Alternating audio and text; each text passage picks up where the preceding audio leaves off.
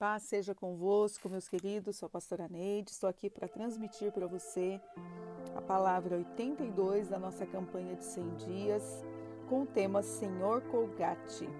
Lucas 6,38 está escrito: Deem e lhe serás dado uma boa medida, recalcada, sacudida e transbordante. Será dada a vocês. Amém?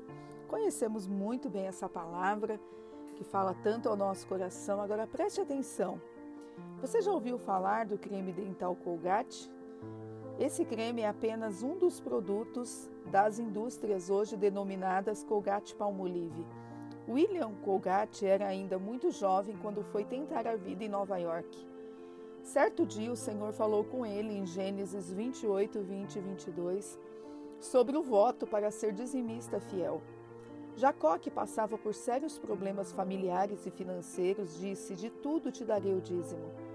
Seguindo o exemplo bíblico, Colgate prometeu, quando começou a trabalhar em uma pequena manufatura de sabão, que daria ao Senhor o dízimo de cada dólar que conseguisse ganhar.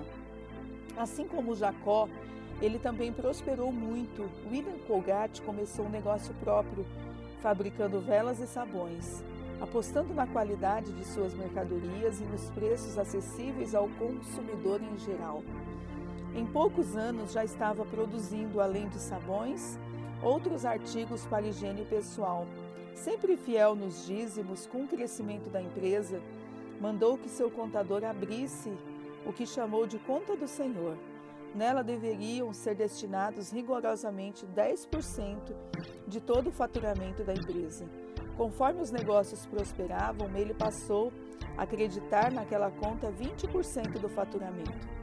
Depois, 30, 40 e por fim 50% dos lucros de sua empresa eram dedicados ao Senhor e à sua obra. Hoje a Colgate é uma das maiores empresas do mundo no ramo. Faça o propósito de ser dizimista fiel. A partir de hoje, como fizeram Jacó e Colgate, e você provará o quanto o Senhor é bom. Malaquias 3,10. Amém? Que maravilhoso! Eu já conhecia essa história, já sabia da fidelidade deste homem, é tão comum para nós aqui no Brasil. É, as indústrias é, Colgate Palmolive é, é algo que nós sabemos na realidade que é verdade Queridos, Deus não fica devendo nada para ninguém. Amém? Abra o teu coração para que você seja fiel ao Senhor e certamente que não faltará nada para você e o Senhor trará uma medida abençoada sobre a tua vida. Eu profetizo, amém? Eu abençoo você, sua casa e sua família em nome de Jesus. Paz seja convosco.